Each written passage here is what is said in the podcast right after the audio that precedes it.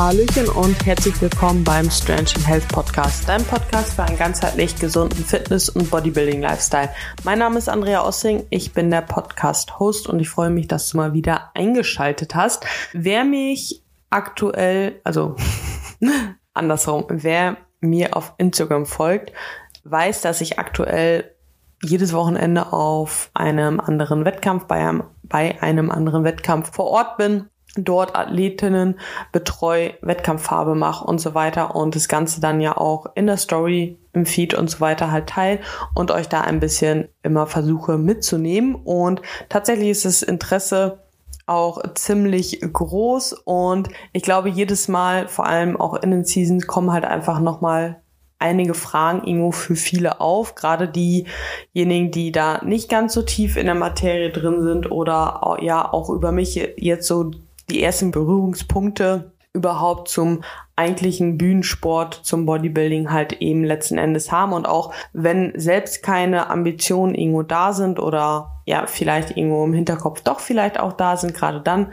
Aber auch, wie gesagt, bei Leuten unter euch, die halt eben ja, sich dafür einfach nur interessieren, aber jetzt selber gar nicht so tief drin sind, stellen sich, glaube ich, häufig ja so einige Fragen und genau die haben wir jetzt so ein bisschen gesammelt. Ihr habt mir heute Fra paar Fragen zukommen lassen, weil ich gefragt habe, ob ich einfach mal ja so ein bisschen so eine Grundlagen-Episode sozusagen machen soll, weil ich glaube gerade in den Stories oder auch vor allem, wenn man andere Athletinnen, andere Coaches folgt, dann wird immer so viel ja erklärt, wie geladen wird oder sonst was. Und dabei ist zum Beispiel gar nicht klar, was überhaupt das Laden ist, ja, weil das zum Beispiel auch eine Frage war, worauf ich dann später eben drauf eingehe. Und ich glaube, deswegen ist diese Folge extrem cool für diejenigen, die sich ja einfach für den Bühnensport interessieren, selber noch nicht ganz so tief drin sind, für diejenigen, die vielleicht auch am Überlegen sind, ist es was, ist es nicht für mich, ja. Ich meine, darum soll es gar nicht so tief jetzt heute gehen.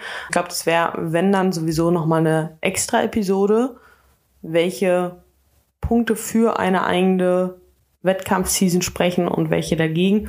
Falls ich dazu mal eine Folge aufnehmen soll, dann lasst es mich gerne wissen. Wie gesagt, ich glaube, dass da ziemlich viel nochmal ja, separat zu besprechen gibt und da auch vielleicht ja so Nachteile vor allem auch, über die nicht jeder unbedingt so spricht, wenn da auch einfach nochmal ein bisschen mit einbeziehen könnte. Also lasst mich es gerne wissen, wenn ich da nochmal eine extra Episode machen soll. Aber ja, auch grundsätzlich stellen sich natürlich trotzdem ein paar Fragen. Wie gehe ich das Ganze an, wenn ich überlege, ob ich auf die Bühne soll und ja, welche Verbände gibt's, welchen Klassen gibt's, wo sind da die Unterschiede?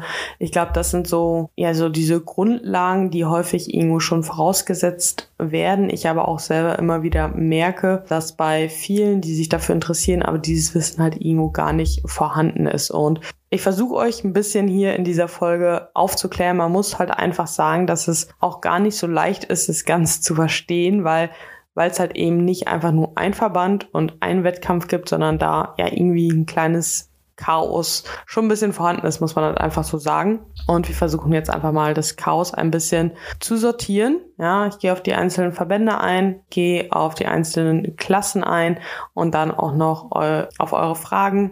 Und ich hoffe, dass diese Episode nicht ganz so lang wird, weil es wie gewohnt auch ja nicht ganz zu lang gehen soll, weil, weil sich sonst am Ende keiner anhört und das Ganze auch ja, möglichst leicht gehalten werden soll, damit ich jetzt nicht tausend verschiedene Sachen aufzähle und ihr da wieder aus der Folge rausgeht und eigentlich keinen Überblick habt und immer noch genauso verwirrt seid wie vorher.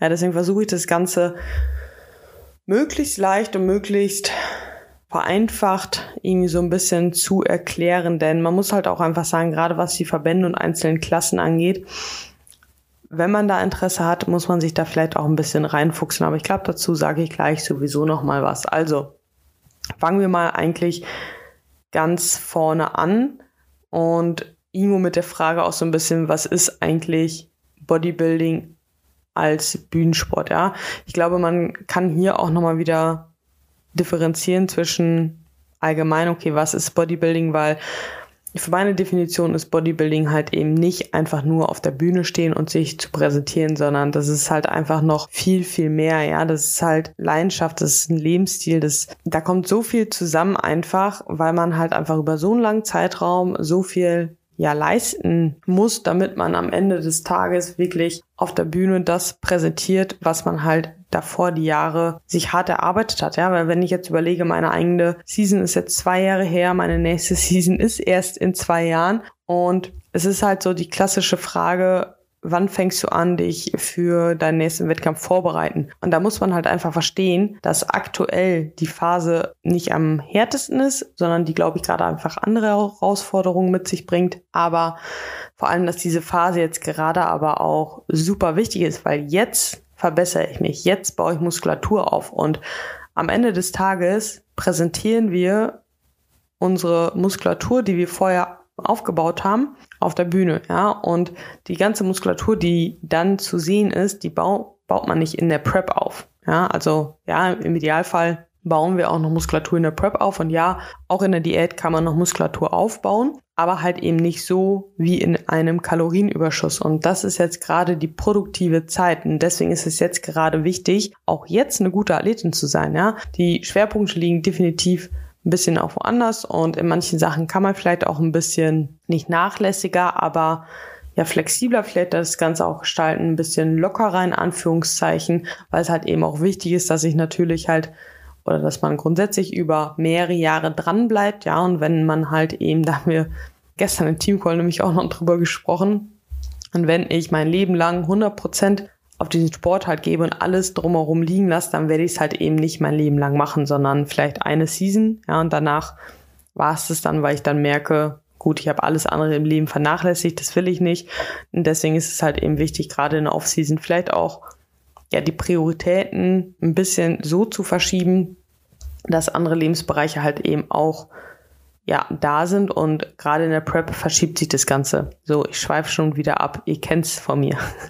also, wir wollen uns natürlich vor allem halt, ja, im Bodybuilding auf der Bühne gerade beschränken und letzten Endes muss man halt einfach sagen, dass es ein subjektiver Sport ist, ja, ein subjektiver Wettkampf und es nicht wie beim Powerlifting ist zum Beispiel, dass man halt klare Richtlinien sozusagen hat und sagen kann, gut, der Versuch gilt oder gilt nicht, das und das Gewicht hast du bewegt. Oder wie beim Fußball, du hast zwei Tore geschossen, ich habe ein Tor geschossen, du hast gewonnen. Ja, so klar ist es halt eben beim Bodybuilding nicht, sondern da sitzt eine Jury, die dich bewertet, beziehungsweise nicht mal dich bewertet alleine, sondern dich einfach mit den anderen Leuten, die auf der Bühne stehen, miteinander in im Vergleich setzt, ja, und dich halt eben mit anderen vergleicht und dann halt einfach anhand von Wertungskriterien sagt, wer besser ist. So, und du kannst halt einfach auch nie beeinflussen, wer neben dir steht, ja. Gerade auch Genetik spielt in diesem Sport auch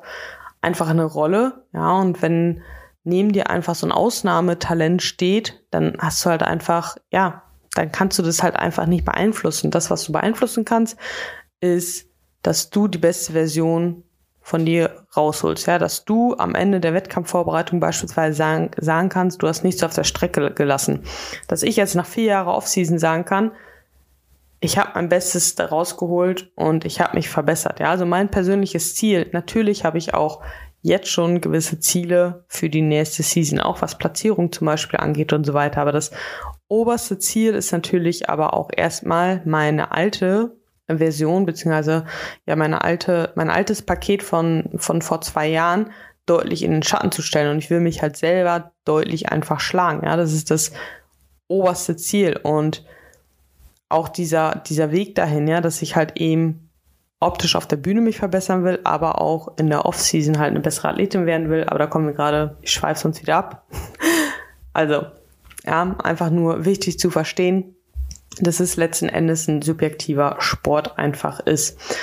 So, und jetzt kommen wir zu den verschiedenen Verbänden erstmal, weil auch hier ist es halt eben nicht wie zum Beispiel beim Fußball, dass es nur eine Bundesliga gibt, sondern es gibt halt viele verschiedene Verbände letzten Endes, ja, und da haben wir halt beispielsweise den NRC, ja, den DBFV in Deutschland, der halt zu der IFBB gehört, ja, wenn ihr zum Beispiel den großen Mr. Olympia halt eben anschaut, ja, Das ist halt der IFBB Dachverband und in Deutschland heißt der Verband sozusagen DBFV.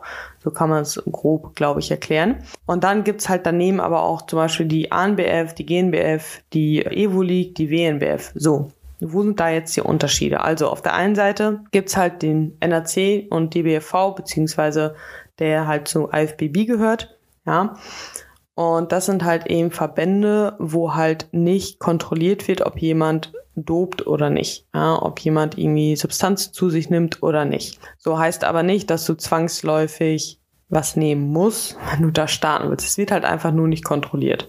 Dann gibt's daneben halt aber auch die Turalverbände, ja, wo halt eben die der Dachverband, die, der INBA, PNBA, also INBA ist halt quasi der Amateurbereich, die PNBA ist die Profiliga das ist der Dachverband, ja, und dann gibt's halt in den einzelnen Ländern die Verbände vom Land, wie halt die GNBF oder die ANBF.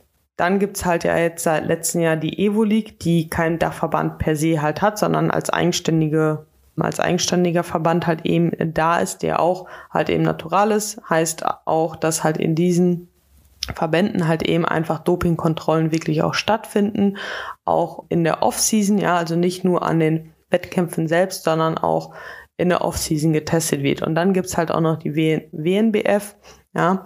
Da gibt's halt eigentlich auch von den einzelnen Ländern die WNBF, also da hat's dann einfach nicht einen anderen Namen. Und das ist halt auch ein Naturalverband. Genau. So, da, wir haben letzten Endes halt eben die getesteten und ungetesteten Verbände.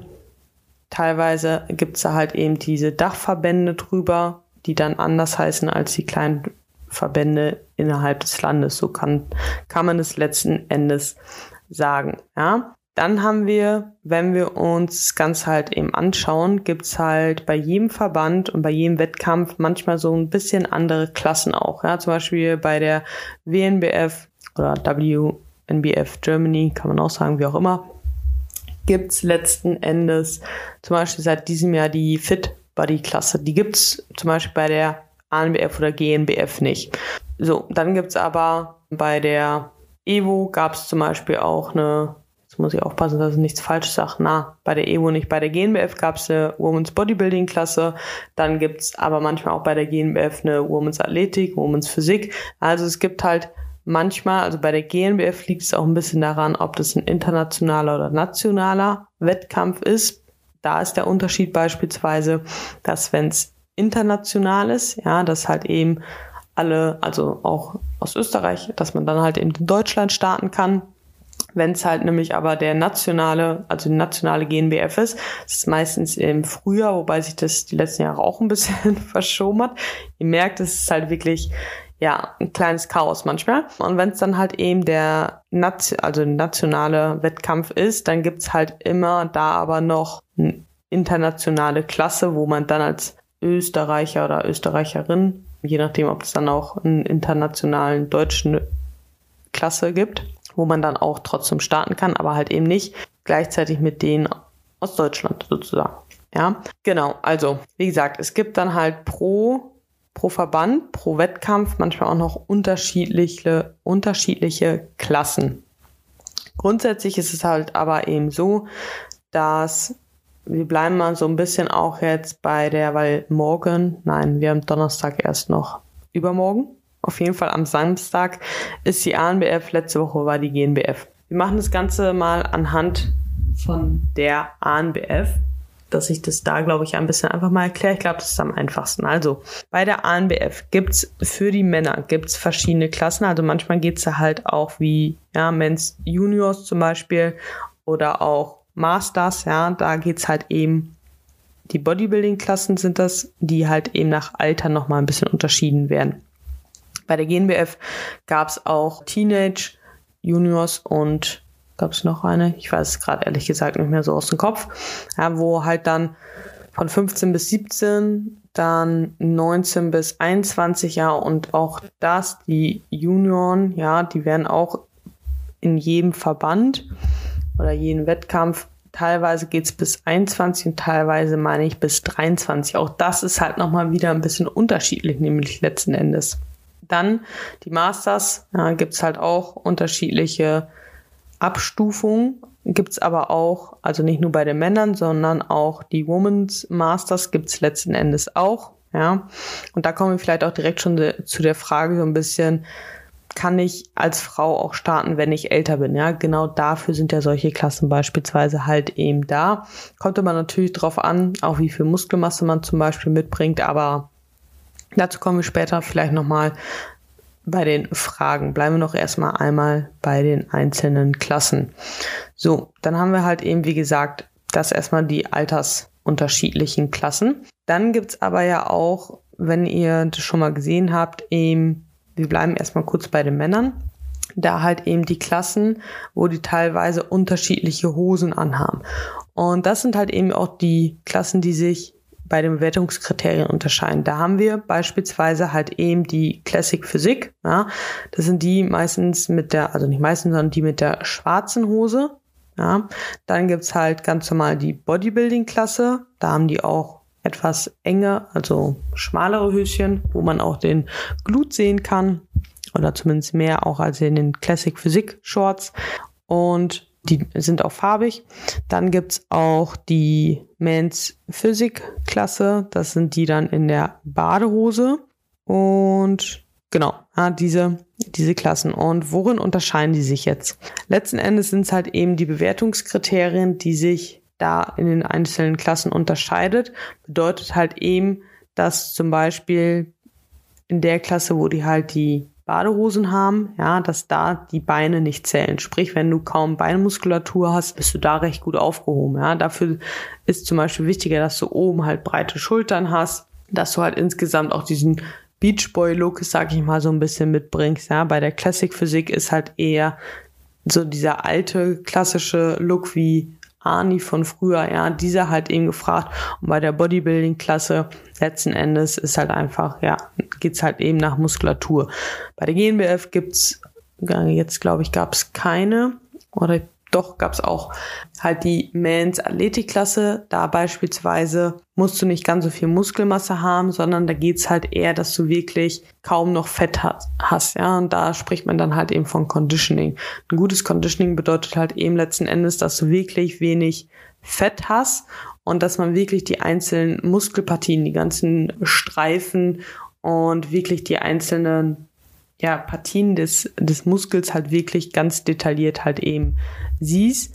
Und da ist zum Beispiel dann aber auch ein Gewichtslimit dann vorhanden, ja, damit halt eben nicht jemand, der super viel Muskulatur auch mitbringt, da auch noch startet, sondern damit versucht man halt auch einfach eine Klasse für diejenigen zu geben, die halt zum Beispiel nicht so super viel Muskulatur mit sich bringen, aber eben auch auf die Bühne wollen. Genau, und ähnlich ist es halt eben bei den Frauen, ja, da gibt's auch verschiedene Klassen, wie halt die Bikini-Klasse, wo grundsätzlich halt auch einfach, ja, die Bewertungskriterien einfach anders sind. Dann halt die Women's Figure, die Physik, teilweise die Bodybuilding-Klassen, in anderen Verbänden auch noch die Wellness-Klasse zum Beispiel.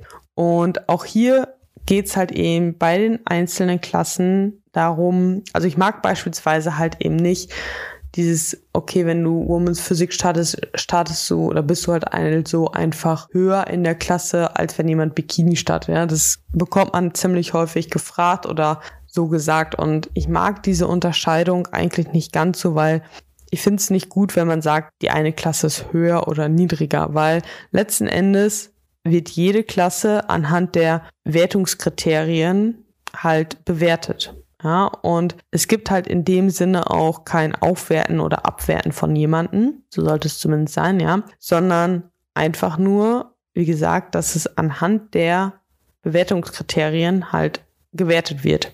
Und zum Beispiel in der Bikini-Klasse ist halt einfach nicht der extrem harte Look. Also mit harten Look ist auch wieder das Conditioning gemeint. Also halt eben, dass man die einzelnen Muskeln sehr detailliert halt sieht. Sprich, bei der Bikini-Klasse hast du einfach per se viel mehr Körperfett noch, also was heißt viel mehr, aber ja, wenn wir halt vom Bühnenlook sprechen, ist es schon halt einfach viel mehr als, als in der Women's Physik-Klasse. Ja, aber, also nicht aber, und du hast halt aber auch noch weniger Muskulatur und dadurch ist nochmal ein anderer Look. Gleichzeitig ist natürlich aber auch trotzdem ein spezieller Look halt eben gefragt, wie breite Schultern, extrem schmale Taille. Ja, in der Bodybuilding-Klasse zum Beispiel da geht halt eher also du hast tatsächlich auch eine Bewertungskriterien halt drinstehen, zum Beispiel 60 Prozent Muskelmasse, 40 Prozent Muskeldefinition und okay, das passt jetzt nicht ganz. Ich glaube, fragt man nicht, ich habe es jetzt nicht aufgeschlagen, hätte ich vielleicht machen können, hätte ich es euch direkt vorlesen können, aber da steht es halt genau drin, wie die prozentuale Aufteilung letzten Endes ist. Und wenn ihr wollt, könnt ihr halt einfach mal zum Beispiel auf der ANBF-Seite gehen, weil ich finde die ANBF-Seite tatsächlich ziemlich schön dafür zumindestens, also ich habe es jetzt schon, war jetzt schon länger auch nicht drauf, aber ich gehe jetzt erstmal nicht davon aus, dass sie die Seite geändert haben.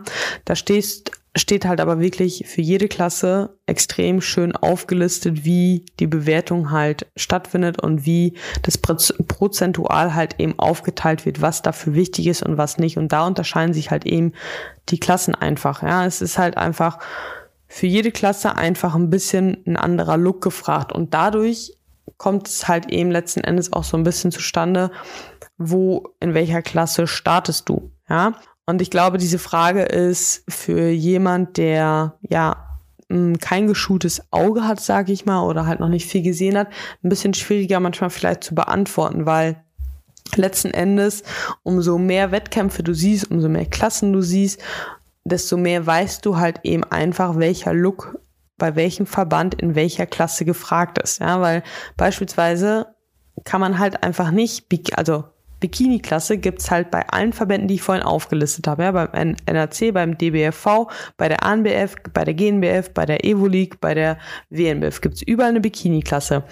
Aber wenn du von jeder, von jedem Verband die Erstplatzierte von der Bikini-Klasse nebeneinander stellst, die sehen häufig unterschiedlich aus und es gewinnt nicht immer die gleiche. Ja, bedeutet, wenn du bei der ANBF gestartet bist und bei der Evo kann sein, dass du einmal Erste wirst und einmal Vierte. So, das ist halt wirklich auch keine Seltenheit. Und das meine ich halt mit, es ist halt ein subjektiver Sport, der zwar Wertungskriterien hat, aber irgendwo ist trotzdem in jedem Verband hat die oder jeder Verband hat trotzdem irgendwie seine eigene Idealvorstellung teilweise von manchen Klassen, was halt auch manchmal gar nicht halt eben so einfach ist und vor allem auch nicht einfach ist, wenn man nicht viele Wettkämpfe gesehen hat, selber dann zu entscheiden, in welcher Klasse man startet und vor allem auch bei welchem Verband startet man vielleicht, ja. Und da ist es halt einfach wirklich extrem hilfreich, alleine nur dafür schon, einen Coach zu haben oder einfach eine außenstehende Person, die sich damit einfach besser auskennt und einen wirklich gut auch beraten kann. Auf der anderen Seite kannst du natürlich aber auch sagen, welchen Look, welcher Look dir gefällt und wenn du dich halt selber schon ein bisschen damit auseinandergesetzt hast, schon direkt zu wissen, wo du starten willst. Es war in meinem Fall beispielsweise so, ich wusste, dass ich, ich hatte auch noch nicht ganz so viel Ahnung, ein bisschen reingefuchst in das Ganze schon, wusste, dass es halt eben diese verschiedenen Klassen gibt, habe mich mit allem mal so ein bisschen auseinandergesetzt. Und für mich war halt auf jeden Fall klar, dass ich in der Athletikklasse starten will. Dann war es halt aber eben so, dass die Athletikklasse bei der GNBF halt auch nicht immer, dass die halt nicht immer gibt. Und daraus ist letzten Endes die Physikklasse geworden und inzwischen, ja, will ich auch weiterhin in der Physik starten. Ja, selbst wenn es jetzt eine Physikklasse und eine Bodybuilding-Klasse geben würde, würde ich zumindest zum aktuellen Zeitpunkt sagen, dass ich trotzdem weiter in der Physikklasse starten will, einfach weil mir der Look auch gut gefällt. Ja, und genau, aber es kann halt auch genauso gut sein, zum Beispiel die Kattel, kennt ihr sicherlich auch, wenn ihr mir auf Instagram folgt. Die ist so ein klassisches Beispiel dafür, dass man auch einfach mal einen anderen, also bei jedem Wettkampf auch mal andere Klassen ein bisschen austauschen kann, ne? Äh, ausprobieren kann. Die ist schon in der Figure gestartet, in der Physik und in der Bodybuilding-Klasse. Ja, letzte Season hat sie das so gemacht und diese auch, wenn ich mich jetzt nicht ganz täusche. Genau, und Ähnlich ist es halt bei den Männern auch. Auch hier kann man teilweise an manchen Wettkämpfen Doppelstart machen. Ja, und dann beispielsweise halt in der Classic Physik und in der Bodybuilding Klasse starten. Manche passen in beiden Klassen gut rein und auch das Posing macht ja zum Beispiel auch nochmal wieder viel aus, wie man dann diese Klasse ausstrahlt und vermittelt, sag ich mal.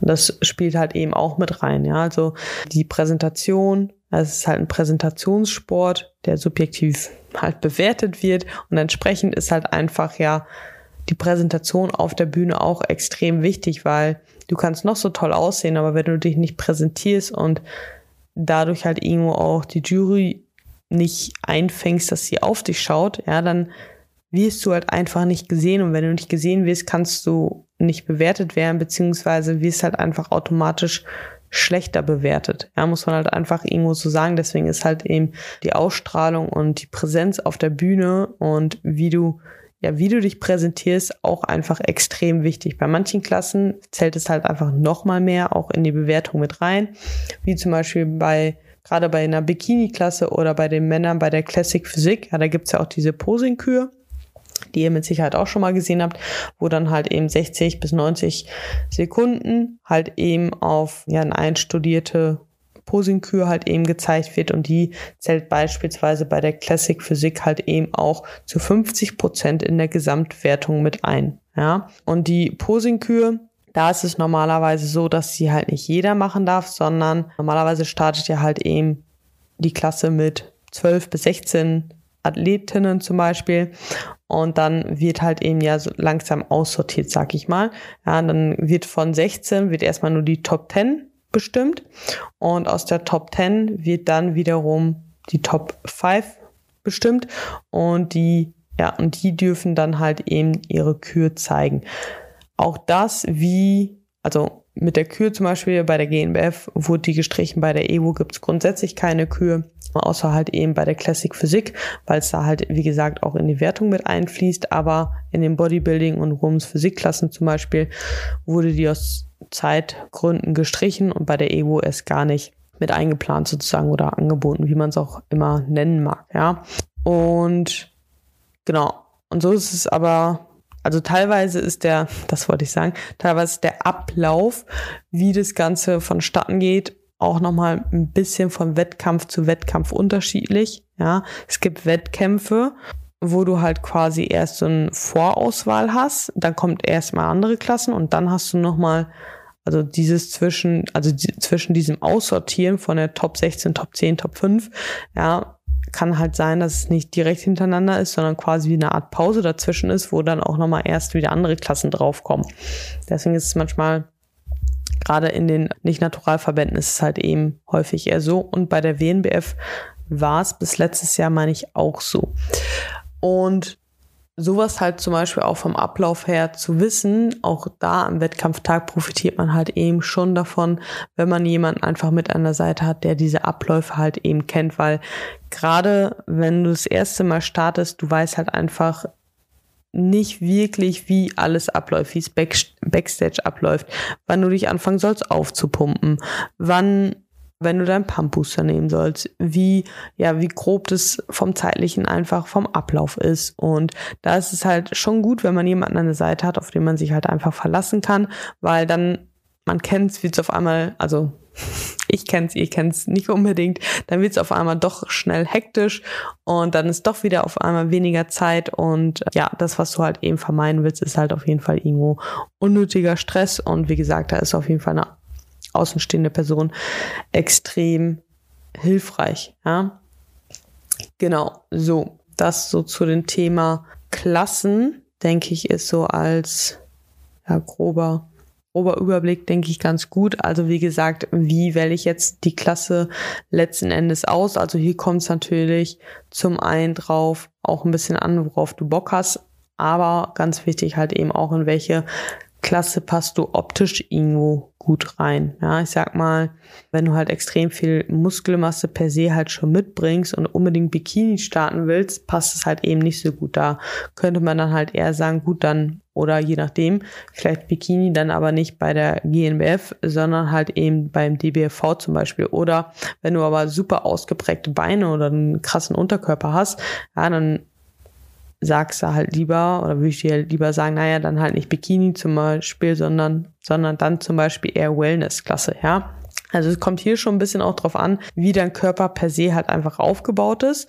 Und auch wenn du zum Beispiel sagst, dass du nächstes oder übernächstes Jahr zum Beispiel starten willst, auch dann kann es halt eben schon Sinn machen, sich vorher Gedanken zu machen, in welche Klasse man starten will, weil du da natürlich dann auch eben einfach deinen Muskelaufbau drauf spezialisieren kannst.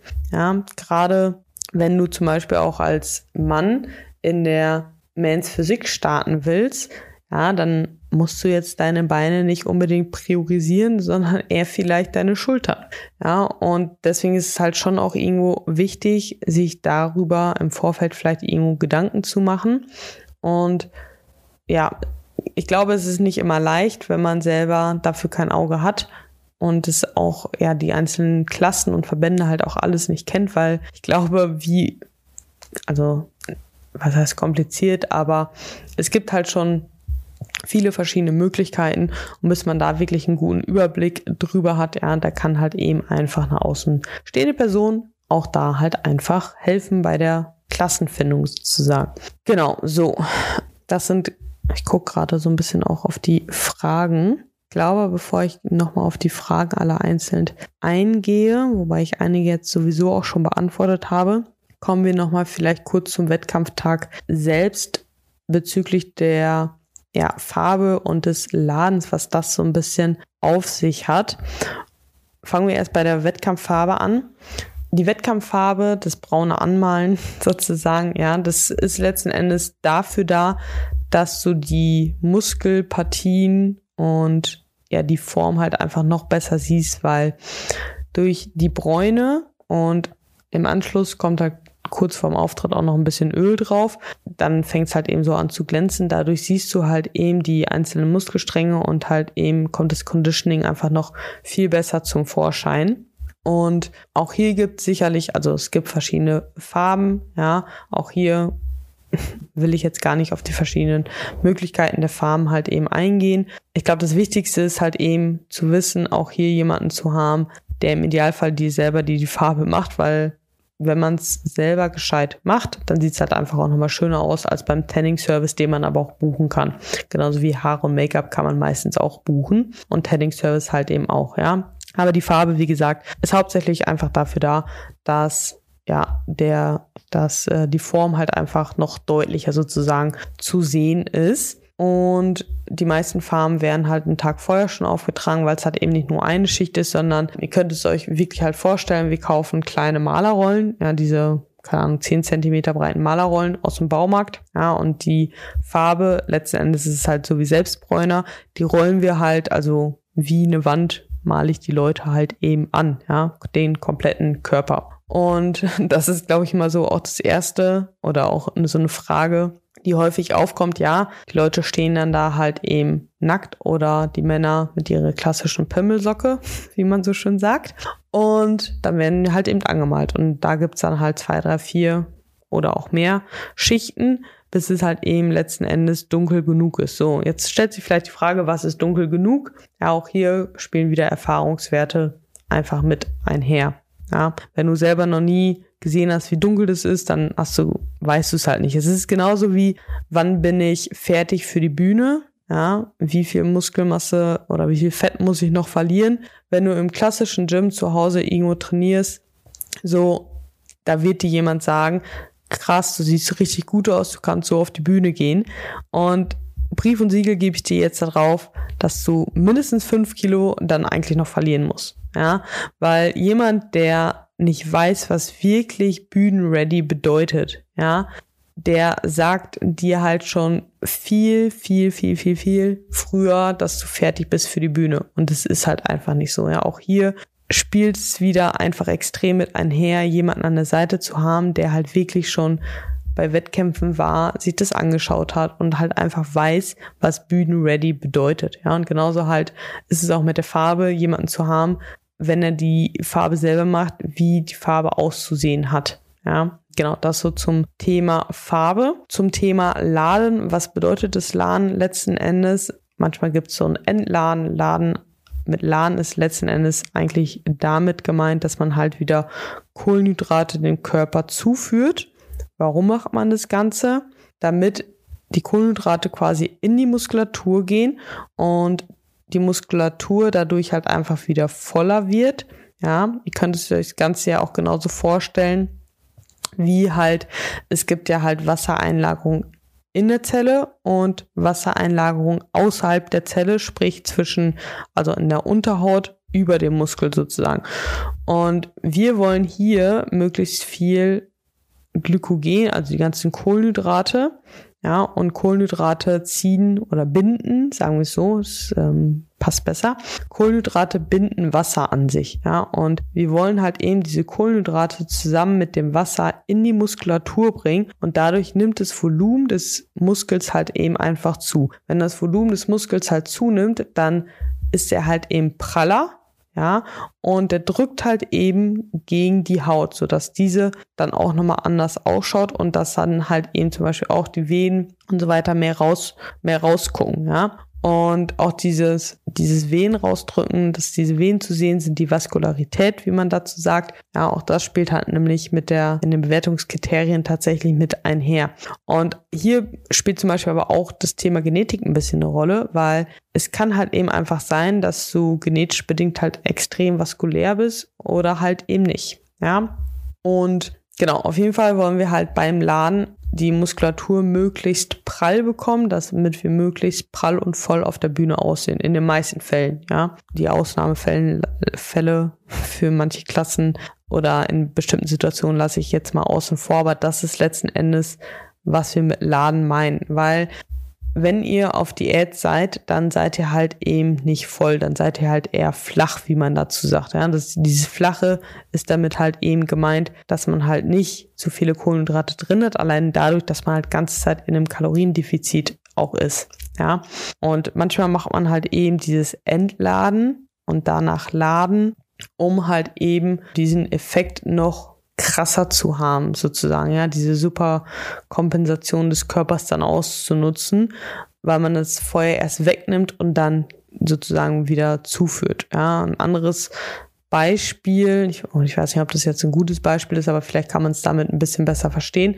Zum Beispiel, wenn ihr auswärts essen geht, dann habt ihr auf einmal auch extreme Wassereinlagerung. Ja, das sind aber die Wassereinlagerungen, die wir auf gar keinen Fall haben wollen, weswegen wir halt eben ja auch in der Peak Week, also in der Woche vor dem Wettkampf, ja, die, die nennt man halt eben Peak Week, dass wir da halt eben Wasser- und Salzkonsum, so machen das zumindestens die meisten und ja, die meisten, so sage ich jetzt einfach mal, dass Salz und Wasser halt eben konstant gehalten wird und da halt eben keine Manipulation vonstatten geht, damit halt eben das Wasser außerhalb des Muskels, also das halt eben das Subkutane, also unter der Haut, das Wasser halt eben, ja, dass es dazu keine Einlagerung kommt, weil wenn das der Fall ist, dann verschwinden halt eben die einzelnen Muskelpartien oder die einzelnen Muskelstränge, weil es halt eben dieser, ja, da halt eben Wasser ist. Und wenn ihr aber, darauf wollte ich ja eigentlich hinaus, wenn ihr beispielsweise auswärts essen seid und dann mehr Salz habt und so weiter, dann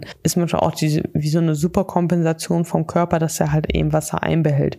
Ja, und abgesehen vom Thema Wasser, ja, so ist es halt eben letzten Endes bei den Kohlenhydraten auch Du nimmst es erst weg und gibst es dann wieder und der Körper reagiert da ein bisschen anders nochmal drauf, um das jetzt so ein bisschen vereinfacht auch nochmal darzustellen. Auch da gibt's verschiedene Strategien und Möglichkeiten und aber ja, auch dazu, zu den ganzen Themen könnte man einzelne Folgen machen, aber das geht einfach auch, glaube ich, zu tief für diesen Podcast, zumindest zum aktuellen Zeitpunkt, glaube ich, in, ja, zu tief in die Materie und vor allem auch für diese Folge.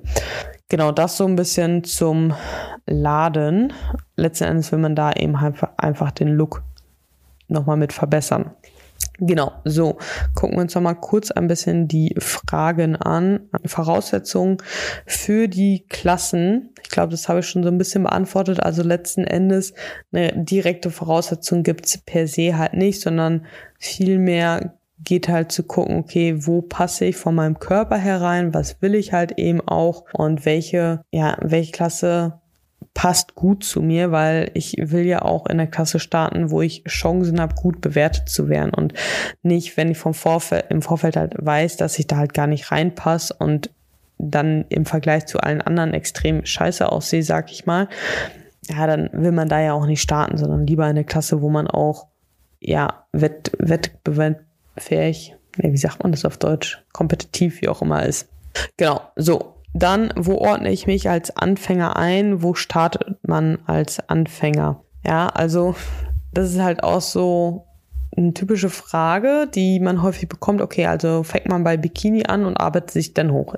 Das ist halt häufig der Fall, einfach weil ihn, also naja, ich glaube vom Bikini bis Physik jetzt nicht unbedingt, aber viele starten zum Beispiel in der Bikini-Klasse, weil halt einfach noch nicht genug Muskelmasse mitgebracht wird zum Beispiel oder weil sie halt einfach diese Klasse auch schön finden. Ja, aber per se zu sagen, man muss jetzt irgendwo anfangen, ist nicht so. Ich bin ja auch direkt in der Physikklasse gestartet. Und auch hier ist so, ja, diese Einordnung in den Klassen wieder einfach, ja, die, die Fragen eine Rolle, genauso wie welche Klasse ist für wen geeignet, ja, auch das. Ja, das geht alles so ein bisschen in die Klasseneinordnung. Also wenn hier wirklich Interesse besteht, ja, würde ich halt wirklich zum Beispiel einfach mal, wie, wie vorhin gesagt, bei der ANBF auf die Seite gehen, einfach mal die Sachen anschauen. Ja. Ansonsten schaut euch Wettkämpfe an, die einzelnen Klassen und schaut, was ihr mögt und was nicht. Ja, und vergleicht die einzelnen Klassen einfach selbst mal so ein bisschen. Einfach um selber so ein kleines Auge dafür erstmal zu haben, was man vielleicht auch selber mag und was nicht. Und anhand des eigenen Körpers das be bewerten zu können. Ich glaube, da ist es für viele halt wirklich einfach hilfreich, jemanden ja, zu haben, der das Ganze bewertet. Und auch hier dürft ihr mir, ich mache das Angebot jetzt einfach mal, mir gerne Formbilder schicken und ich schaue mir die an und gebe euch dahingehend einfach auch gerne eine Empfehlung. Ja. Genau. Dann Frage, welche Voraussetzungen braucht man? Ich glaube, das wird extrem gut in die Folge, wenn ich dann eine machen soll, reinpassen. Soll man oder soll ich starten oder nicht? So als Leitfrage. Aber welche Voraussetzungen braucht man grundsätzlich? Also je nach Klasse unterschiedliches Maß an Muskelmasse. Dann ist die Beziehung zum Essen sicherlich eine Voraussetzung, die gewissermaßen da sein muss, ja, weil eure Beziehung zum Essen wird definitiv in der Wettkampfvorbereitung nicht besser. Ja, genauso wie eure hormonelle Situation nicht besser wird. Genauso wie wenn ihr mental nicht gut aufgestellt seid, würde ich schauen, dass man da vorher erst dran arbeitet, weil auch das wird einfach nicht besser in der Prep, allein durch die Hormone und einfach, weil es halt einfach wirklich eine harte Phase ist, ja. Das sind so Voraussetzungen, die einfach ein bisschen passen müssen. Heißt nicht, dass jemand, der, also heißt nicht, dass man es nicht trotzdem machen kann. Ich würde es halt aber grundsätzlich einfach eher nicht empfehlen, und da lieber im Vorfeld halt eben dran arbeiten. Ansonsten, welche Voraussetzungen braucht man noch? Ich sag mal, ein gewisses Maß an finanziellen Puffer, weil halt einfach die Wettkampf-Season selbst halt wirklich sehr, sehr teuer ist, ja. Und da könnt ihr halt pro Season schon halt mit 3000 Euro locker rechnen, ja. Je nachdem, wie viele wie viele Wettkämpfe ihr machen wollt, wo die halt auch sind, mit Reisekosten und so weiter. Aber ich glaube, das ist so ein, so ein Budget, was man schon irgendwo 2.000, 3.000 Euro schon ruhig einbauen kann, gerade als Frau auch noch mit Bikini zum Beispiel und so weiter. Wenn man dann auch nochmal einen Coach hat und so weiter, ja. Also es ist schon ein teures Hobby und am Ende des Tages, es kommt immer mehr, dass es irgendwo auch Preisgelder gibt, aber ja, kann man auch natürlich irgendwo nicht mit rechnen. Also ich würde das schon fast ein bisschen als Voraussetzung auch mit reinnehmen. Und ansonsten ist, glaube ich, die Voraussetzung, das wirklich zu wollen, weil du das willst, mit die wichtigste Voraussetzung auch. Wenn du das für jemand anders ma anderes machst oder weil es alle machen oder weil auf einmal dein Freundeskreis aus dem Gym alle starten oder whatever, ja, dann wirst du eine Prep nicht überstehen. So, du musst es letzten Endes wollen und dann wirst du das auch halt eben einfach wirklich durchziehen. Ja, genau. So, welche Klasse die, die Frage haben wir. Unterschied zwischen DBFV und NAC ist letzten Endes halt eben auch, dass es halt ein unterschiedlicher Dachverband letzten Endes ist. Teilweise unterschiedliche Klassen, Wertungskriterien auch nochmal so ein bisschen. Im Übrigen gibt es teilweise auch vom Posing ein bisschen Unterschiede in den einzelnen Verbänden. Also auch immer hier ist extrem wichtig, wenn man irgendwo startet, ja, sich vorher halt wirklich auch mal das Regelwerk einfach mal für die eigene Klasse durchzulesen, gerade was das Posing halt eben auch angeht. Ja. Genau, letzten Endes aber DBV und NRC beides ungetestete Verbände. Genau. So, wie geht man überhaupt an die Sache ran, wenn man gerne auf die Bühne möchte? Hier würde ich dir empfehlen, wenn es für dich klar ist oder wenn die Überlegung da ist, ja, dir, also das meine ich halt wirklich ernst und das ihr dürft euch gerne bei mir melden, aber vor allem ist es schon von Vorteil, gerade als First-Timer, wirklich mit einem Coach das Ganze anzugehen. Und ich glaube, hier, gerade wenn man vielleicht auch keine Ahnung hat, ver vergessen viele oder wissen viele nicht, von welchen Zeiträumen man hier einfach spricht. Und im Idealfall hast du einfach mit deinem Coach vielleicht schon vor der Wettkampfdiät schon eine kleine Diät und einen Aufbau gemacht. Ja, bedeutet halt eben, dass du wirklich im Voraus auch einen Coach vielleicht suchst.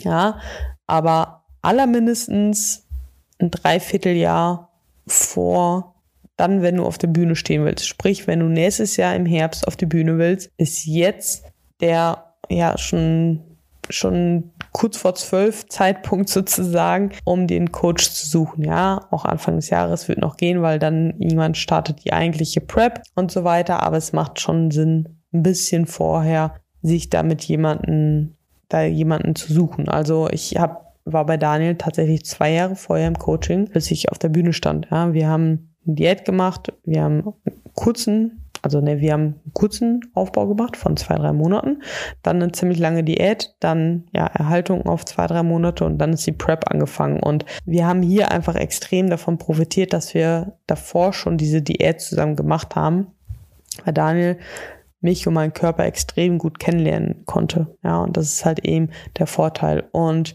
ja, dann ja, wenn du halt sagst, gut, ich glaube, ich möchte auf die Bühne, wie gesagt, geh auf oder komm auf mich zu oder auf einen anderen Coach, der dir halt zusagt. Ja, auch das ist einfach extrem wichtig. Wenn, wenn du zwar gerne meinen Podcast hörst und mich per se halt magst, aber das Gefühl hast, dass es aus Coaching-Sicht, aus welchen Grund auch immer, weil du meine Nase nicht magst oder keine Ahnung, ja, dass es irgendwie zwischen uns nicht passen würde, dann ist es auch fein so, ja. Mich muss nicht jeder mögen. Es ist aber wichtig, dass meine Athleten mich mögen, weil die mir halt eben vertrauen müssen, weil es halt einfach auch wirklich eine enge Zusammenarbeit ist.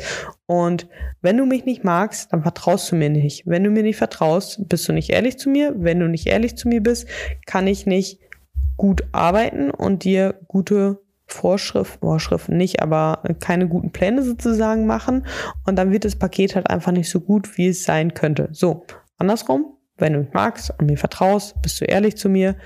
Und dann können wir mit jedem, mit jeder Situation auch umgehen und entsprechende Maßnahmen treffen und so dein bestes Paket auf die Bühne bringen. Oder selbst wenn du kein nicht auf die Bühne willst, ja, ist genauso wichtig, weil wir natürlich trotzdem dein bestes Paket rausholen wollen. Und auch hier für eine enge Zusammenarbeit brauchen wir halt einfach Vertrauen, ja.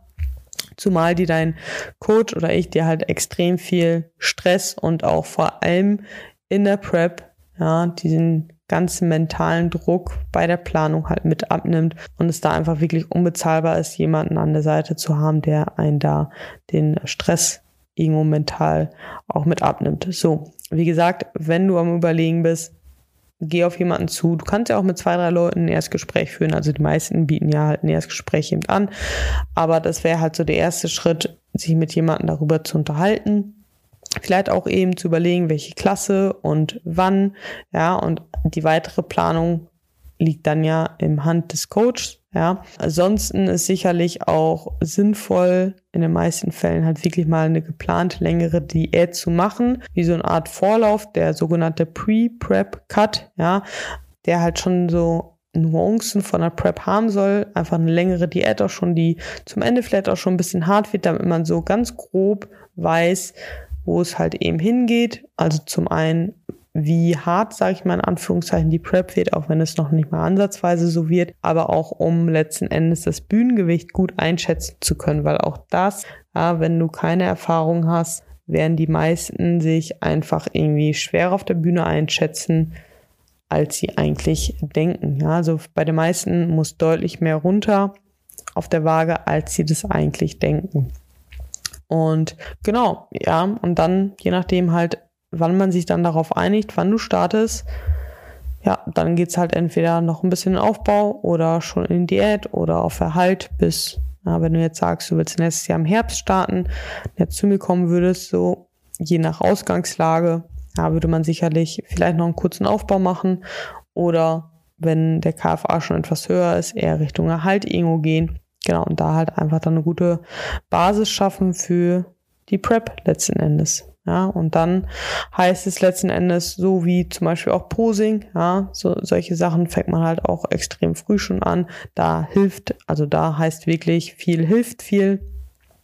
Und ich glaube, insgesamt muss man es einfach auch nicht verkomplizieren, wenn du auf die Bühne willst. So, hol dir jemand und dann geht's halt einfach los, ja. Du trainierst ja jetzt auch schon. Du achtest auf deine Ernährung auch jetzt schon, ja. Ich sag mal, wenn du gerade erst angefangen hast zu trainieren und auch überhaupt gar keine Ahnung von deiner Ernährung hast, heißt nicht, dass du dir nicht das Ziel setzen kannst, auf die Bühne zu gehen.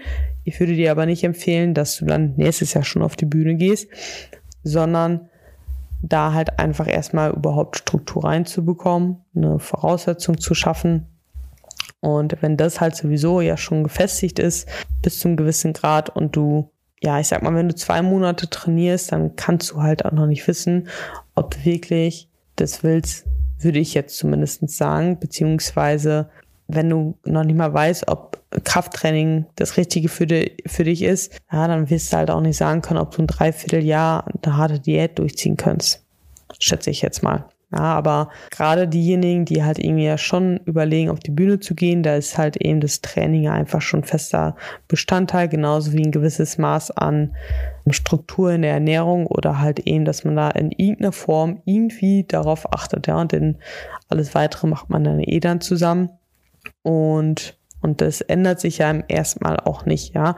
Nur weil zum Beispiel ab den ersten, zweiten eine Prep startet, soll sich da nicht schon das ganze Leben direkt drehen, ja, wenden. So, genau, aber das sind dann so Sachen, die man sowieso im dann bespricht, wenn es halt eben soweit ist. Und auch das ist auf jeden Fall Aufgabe des Coaches, diese Sachen eben zu kommunizieren, dass ja, klar ein Commitment da sein muss, aber halt auch trotzdem, damit man das bis zum Ende auch wirklich hundertprozentig gut durchziehen kann, am Anfang dieser Anfangshype, der dann aufkommt, ein bisschen drosselt, damit der am Ende auch noch da ist sozusagen. Genau. Dann noch die Frage, gibt es Einschränkungen wie zum Beispiel Zellulite, schlechte Fettverteilung etc. Also, man muss halt so sagen, also ich habe ja zum Beispiel auch gerade am Unter- Unterschenkel. Jo. Ja, an den Waden habe ich auch Zellulite, aber gerade an den Beinen, ja, habe ich natürlich auch viel Zellulite, wie die meisten Frauen. Bei mir sammelt sich das Fett zum Beispiel auch oberhalb des Knies wunderbar an. Ich lieb's. Und zum Beispiel ist es so, mein Oberkörper ja, der wird halt super schnell lean, also dass da halt das Fett ziemlich schnell weggeht. Und es war halt auch in der Prep. Ich hatte im Oberkörper schon überall Streifen und ich hatte trotzdem einfach noch Zellulite über das Knie, über dem Knie, ja. Aber das war ja halt eben auch noch nicht bühnenready, ja. Mit Sicherheit haben wir vielleicht im Studio auch schon manche gesagt, hey, du bist ready für die Bühne, aber nein, war ich nicht. Und das ist halt so ein perfektes Beispiel, weil wenn du noch Zellulite hast, dann bist du höchstwahrscheinlich noch zu dick und hast noch zu viel Fett für die Bühne, muss man halt einfach so sagen, ja, weil das wird halt eben, Zellulite wird ja halt eben weggehen, wenn du halt eben Fett verlierst. Und genauso ist es halt eben bei der Fettverteilung letzten Endes auch, ja. Hier spielt natürlich auch die Muskelmasse immer noch mal mit einher, weil wenn du keine, gar keine Muskulatur irgendwo hast, dann hast du auch eben gar keine Muskulatur, die ihn gegen die Haut drücken kann und entsprechend ist der Look halt auch nochmal anders und das ist halt eben das, dass halt ein First-Timer zum Beispiel, also jemand, der als erstes startet, vielleicht auch noch nicht so lange trainiert, häufig nicht unbedingt so viel Muskelmasse mit, mit sich bringt, dass dieses Conditioning, was jemand, der halt eben 10, 15 Jahre zum Beispiel trainiert, mit sich bringen kann. Ja, also diese Härte auf der Bühne, ich, ich hoffe, ihr versteht inzwischen, was Härte und Conditioning bedeutet, ja, ist da halt eben einfach nochmal anders. Genau. Vielleicht als abschließende Frage noch, auch noch, gibt es ein maximales Alter, weil, weil ich das tatsächlich öfters gerade gefragt worden bin, für die Bühne? In meinen Augen definitiv nein. Ja, und auch egal, wenn du jetzt nicht die krasse Muskelmasse mit sich bringst, ja, du aber diesen Traum hast, einfach mal auf der Bühne zu stehen. Natürlich muss dir bewusst sein, dass jemand, der halt einfach ja vom Look besser in die Klasse passt und mehr Muskelmasse vielleicht mit sich bringt und alles, ja, dass der halt einfach deutlich besser platziert wird als du. Ja, das muss dir halt bewusst sein. Als Frau muss dir bewusst sein, dass halt genauso aber auch in jungen Jahren ja, die hormonellen Gefahren, sag ich mal. Ja, und wenn du halt eben sowieso schon ein bisschen älter bist, Kinderwunsch noch hast, ja, sollte man sich vielleicht einfach überlegen, weil man halt nie weiß, welche langfristigen Auswirkungen das auf den eigenen Körper letzten Endes hat. Ja, aber dann, wenn du das machen willst, dann mach es und go for it. Ja, wenn es dein Traum ist, mach es. Und wie gesagt, hab realistische Erwartungshaltung. Heißt nicht, dass du dich klein halten sollst, aber wenn ich halt eben gewisses Alter erreicht habe, sollte mir vielleicht bewusst werden, dass ich nicht unbedingt eine, ja, irgendwo unbedingt gewinnen muss äh, oder gewinnen werde. Aber ich muss auch sagen, dass vor allem, ja, auch bei Frauen häufig gerade das Conditioning mit höheren Alter häufig, also die krassesten Frauen, die ich gesehen habe, waren halt nicht irgendwie Anfang 20, sondern halt eben älter, ja, weil das Conditioning bei denen einfach von einer anderen Liga war, muss man halt einfach so sagen. Genau, so, perfekt. Die Folge ist, ich habe das Gefühl, es war oberflächlich. Ich hoffe aber trotzdem, dass ja du ein bisschen mehr Verständnis vielleicht jetzt für den Sport, für manche Dinge irgendwo hast und wenn du jetzt trotzdem auch noch Fragen hast, schreib mir voll gerne einfach auf Instagram eine Nachricht unter Ossing Andrea. Falls du mir noch nicht folgst, darfst du das da auch gerne tun. Und natürlich sowieso auch dem Podcast eine 5-Sterne-Bewertung dalassen und auch die Folge sehr gerne in deiner Story teilen oder mit Freunden oder mit deinem Gym Buddy oder mit wem auch immer. Und wie gesagt, ich hoffe auf jeden Fall, dass ich ein bisschen für Ordnung sorgen konnte, ein bisschen Aufklärung betreiben konnte, was den, ja, was Bodybuilding angeht. Und ich freue mich auf jeden Fall, wenn du mir einfach schreibst, wenn du noch Fragen hast, wenn du Interesse hast an einem Coachingplatz, sei es einfach, dass du die Bestform von dir rausholen willst oder ob du wirklich auch selbst am Überlegen bist, auf die Bühne zu gehen, schreib mir sehr gerne. Wir quatschen drüber und schauen, ob wir da zusammenkommen. Und genau, ja, in diesem Sinne habe ich lang genug blabbert. Ich hoffe, die Folge hat dir gefallen. Und damit wünsche ich dir einen wunderbaren Sonntag. Ich bin heute, ich bin im Übrigen heute auch noch bei meinem letzten Wettkampf in Wien beim IFBB-Wettkampf. Tatsächlich auch mein erster IFBB-Wettkampf, wo ich vor Ort bin. Und ähm, ja, da betreue ich die Lisa von Maya, eine Athletin. Maya hatte heute dann quasi, also nicht heute, heute, sondern am Wochenende auch ihren eigenen Wettkampf und entsprechend übernehme ich die Wettkampfbetreuung vor Ort, am Samstag bei der ANBF, am Sonntag beim IFBB-Wettkampf, am Samstag bei der ANBF bin ich auch wieder fürs Team Primus und der Paris mit unterwegs und noch für einen weiteren Coach auch Wettkampffarbe auftragen für seine Athletinnen. Random Facts. In diesem Sinne, habt einen tollen Sonntag und wir hören uns beim nächsten Mal. Ciao, ciao.